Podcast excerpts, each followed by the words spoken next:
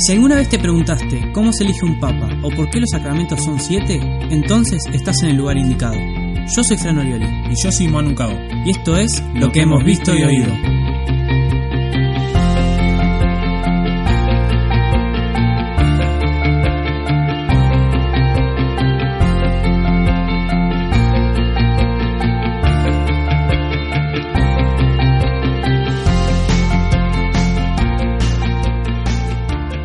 Bienvenidos a todos. Estamos acá en Semana Santa grabando el episodio número 9. Ya llegamos, llegamos a la Semana Santa. ¿Qué tal, Manu? Estoy resfriado, chicos. Como me escucharán, estoy muy resfriado. Bueno, así que nuestro primer consejo en este programa es que no tomen frío. No tomen frío, especialmente en la Pascua, que no van a poder vivir la- bien la vigilia. Bueno, sobre ese tema hoy vamos a hablar, ¿no? Vamos a hablar de la Semana Santa, de la Semana Santa, eh, en la que ya estamos transitando, ¿no? ¿Verdad? Eh, ya empezó y empezó ayer. Ayer, como todos saben, Domingo de Ramos. Un buen inicio de la Semana Santa. Semana que la iglesia nos invita a vivir de manera intensa, ¿no? Es como la condensación de los últimos días de Jesús para que nosotros podamos realmente acercarnos al misterio de nuestra salvación, no a otra cosa, no, no es- no es un- solamente un feriado, sino algo muy muy importante. Exactamente. Bueno, la Semana Santa es el espacio durante el año que eh, la Iglesia, a través de todos estos sucesos que vivió Jesús, de esta Pascua, de este paso de Jesús por el mundo, que nosotros lo vivamos espiritualmente acorde cada día y bueno, y en toda la cuaresma también, Ah, porque claro, sí, sí. la Iglesia utiliza estos periodos, estas etapas del año, para eh, que nosotros vivamos espiritualmente y que actualicemos esto en nosotros. Por eso el mejor consejo por ahí para vivir la Semana Santa es vivir intensamente lo que se celebra cada día, ¿no? Cada día está puesto por algo, cada día se, se conmemora y se celebra cierta cosa especial de la vida de Jesús y está por algo, no es que los curas dijeron, bueno, a ver, ¿saben qué? Vamos a elegir a... Ah, mira la unción de Jesús por la hermana de Lázaro y lo ponían. No, nada que ver. Sino que tiene algo que ver, ¿no? Con, con la, con la Semana Santa y especialmente con la muerte y la resurrección de Jesús. Todo en esta semana gira en torno a, bueno, a la resurrección de Jesús. Exactamente. Bueno, como el primer día de la Semana Santa lo tenemos al Domingo de Ramos, Ayer. ayer. Ayer, sí. sí. Ayer lo que pasó, lo que actualizamos nosotros, es la, en- la entrada triunfante de Jesús al- a Jerusalén. Y Jesús entró como entró en Jerusalén eh, por dos razones. Ajá. La primera, porque el pueblo lo reconocía como el Mesías, como el Salvador. De hecho, cuando él entró a Jerusalén en el burro, le tiraban los ramos de olivo como, para hacerle una alfombra de, como de, de entrada a Jesús, ¿no? Y el segundo motivo, porque Jesús es rey. Y eso se ve en el momento en que Jesús pide a, a dos hombres que vayan a buscar un burro y que si preguntaban es porque el Señor lo había pedido. Claro. Y eso se hacía, eso solamente lo podía hacer un rey. Un rey, claro. Alguien que tenía el poder para decirle a un ciudadano, che, dame tu burro. Eso solamente lo podía decir un rey. Y de esa manera, implícitamente Jesús se reconoce no solamente como Mesías también, sino como rey. Eh, Bueno, algún día hablaremos de que Jesús es la plenitud del ser rey, del ser profeta y del ser sacerdote. Pero bueno, ahora no. Eh, es solamente un spoiler.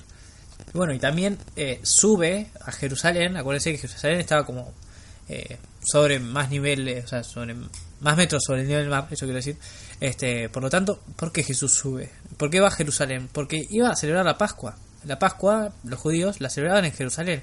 Y todos iban caminando a Jerusalén. eh, y Jesús va hacia Jerusalén a celebrar la Pascua. Es algo importante, ¿no? Porque no es lo mismo decir, no sé, entró a Jerusalén triunfante o entró a Galilea triunfante. No, Jesús va a Jerusalén a celebrar la Pascua. Es, está, está lindo eso pensarlo, está, está bueno. Este, pero bueno, eso es parte del Domingo Ramos, lo que celebramos ayer, que todo el mundo seguramente se acuerda, porque es algo súper importante, etcétera Pero bueno, lunes santo. Bueno, el lunes lo que pasa como acontecimiento evangélico, ¿no?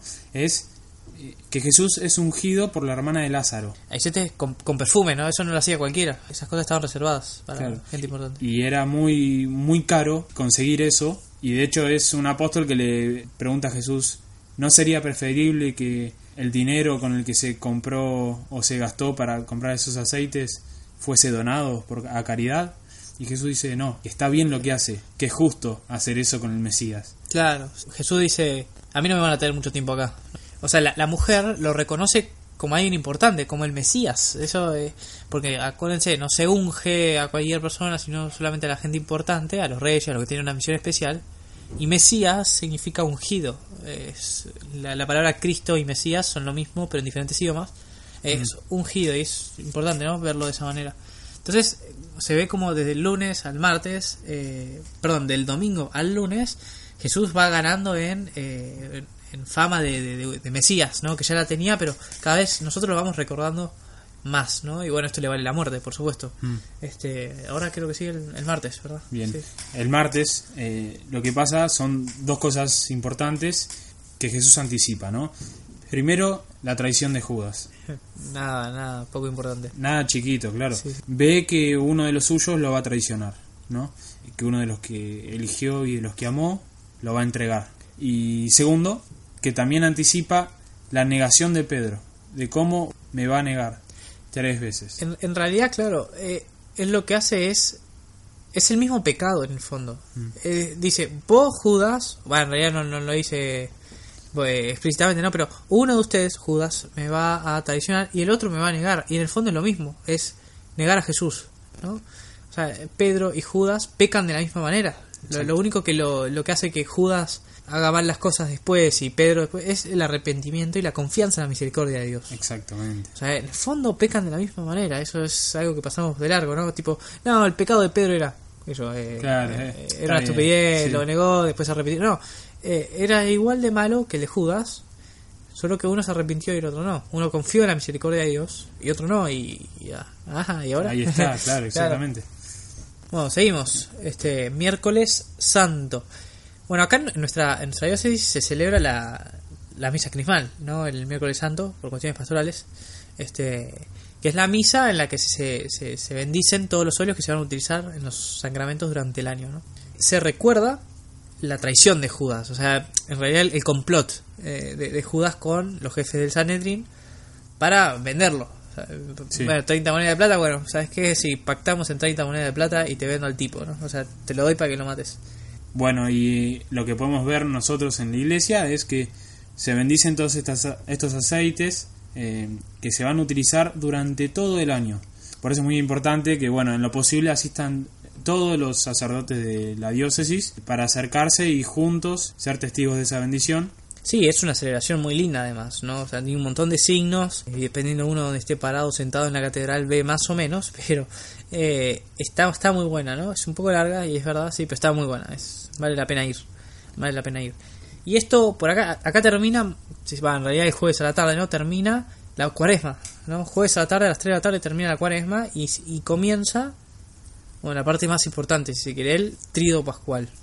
Bien, y el, el pascual son estos tres días antes de la eh, resurrección, eh, que son los momentos donde más intensidad se da en la contemplación del paso de Jesús, ¿no? De esta víspera de, la muerte y de, procesar, de adorar a Dios y de verlo, cómo se actualiza esta, este suceso de resurrección. Bueno, entonces el jueves comienza, jueves a la noche comienza con la última cena, ¿no? La cena del Señor, eh, que es el momento, no, bueno, Jesús deja la Eucaristía para nosotros, ¿no? De esa manera se queda eh, para siempre. Acuérdense el- los últimos versículos del, del Evangelio de Mateo, ¿no? Yo estaré con ustedes hasta el fin del mundo. Bueno, es Jesús en la Eucaristía, ¿no? Jesús va a volver, sí, por supuesto, pero hoy ya está. Está en la Eucaristía, eh, no, no- no es poca cosa eso. Y esta institución de la Eucaristía es lo que eh, nosotros recordamos cada domingo o cada, Cada día, día, que, claro. que participamos de, de- de la misa de la Eucaristía. Es muy importante hacerlo, hacerlo actual cada vez que participamos de la misa. Eh, no es un hostia que nosotros Eh, ingerimos. claro, eso sí. Eh, es Jesús que, como el jueves santo, se entregó y dijo, yo soy quien se da por ustedes, o sea, quien se entrega a ustedes. De hecho, Jesús, cuando dice hagan esto en memoria mía, usa un verbo, no me acuerdo ahora cuál era, pero él lo que dice es, cuando lo hagan en memoria mía, yo estaré presente. Eh, o sea, es- eso sería el verbo, ¿no? En memoria mía.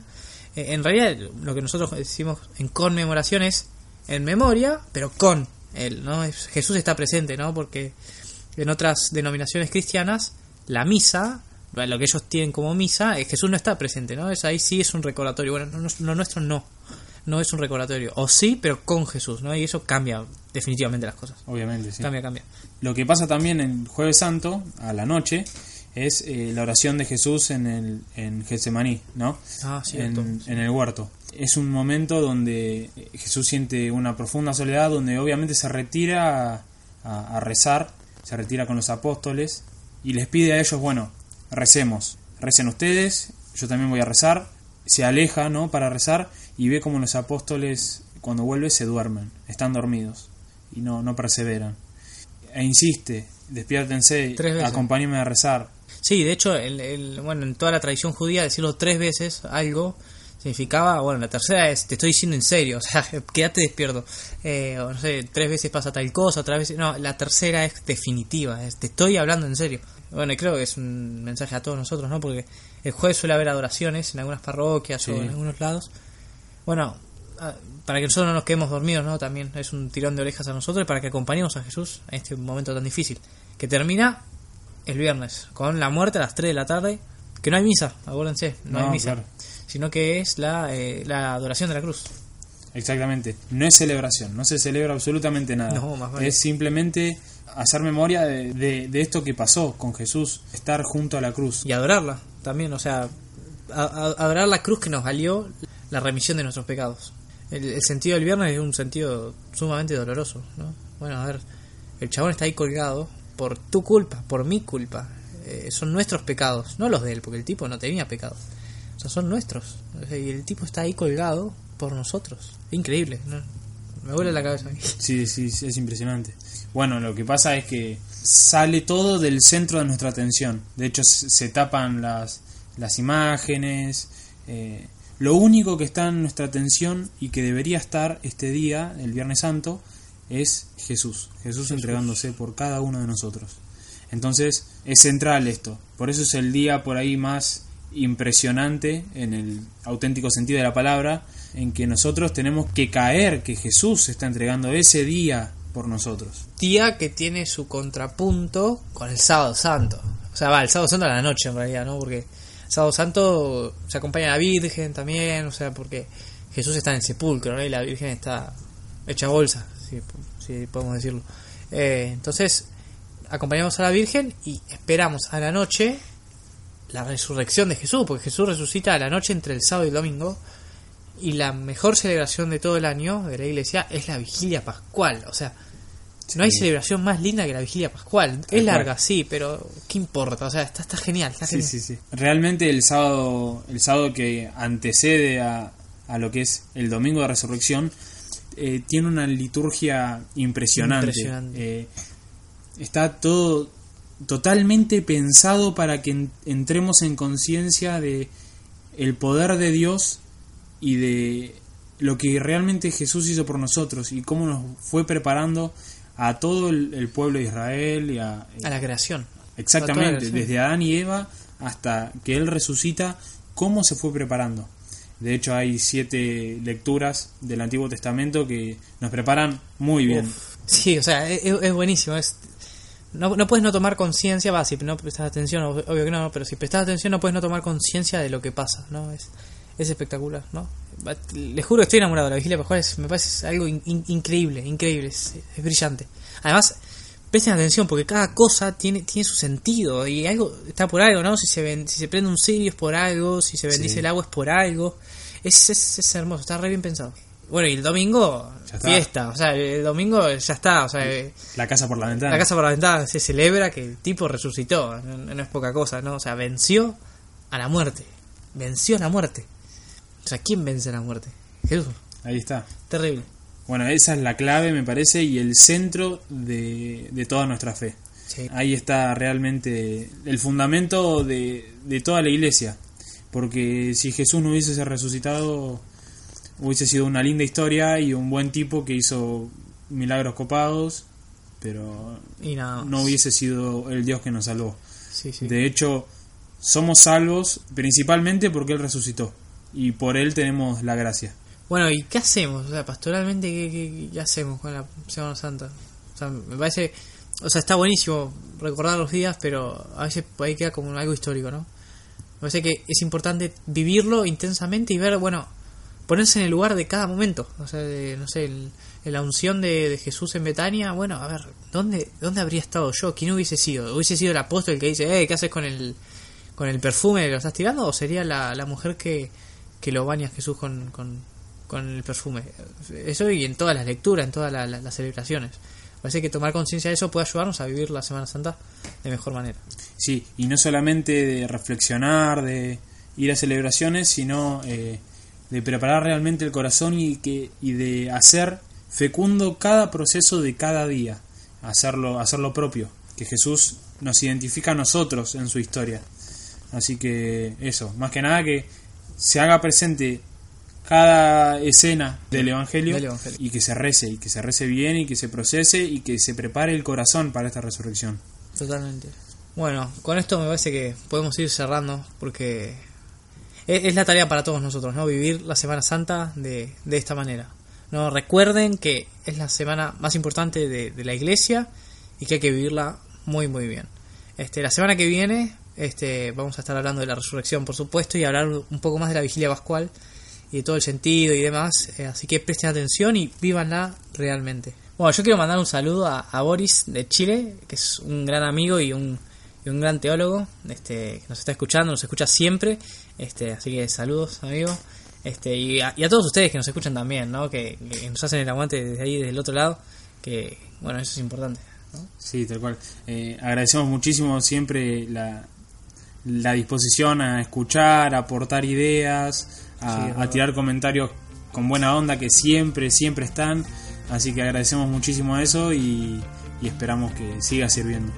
Bueno, que tengan una muy muy buena Semana Santa, una muy linda Semana Santa. Si tienen actividades parroquiales, vívanlas bien. Y si van a Pascua Joven, de la Diócesis de La Plata, también vamos a estar ahí.